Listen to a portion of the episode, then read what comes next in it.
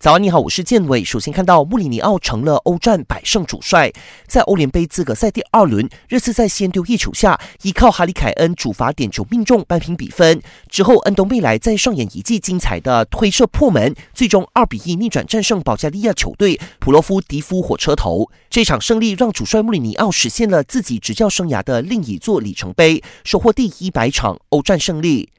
另一个赛场的 AC 米兰同样火力全开，两球零封爱尔兰球队沙姆洛克流浪，顺利挺进欧联杯第三轮资格赛。第二个未来将在英超踢球，拜仁慕尼黑主帅弗里克亲口承认，中场大将第二个快要离队，准备到利物浦踢球。根据报道，第二个已经接受体检，一切顺利的话就会正式签约，预计下个星期五利物浦与林肯城的英联赛杯对决，他赶得及上演首秀。想要观看更多更精彩的体坛动态，尽在 Astro。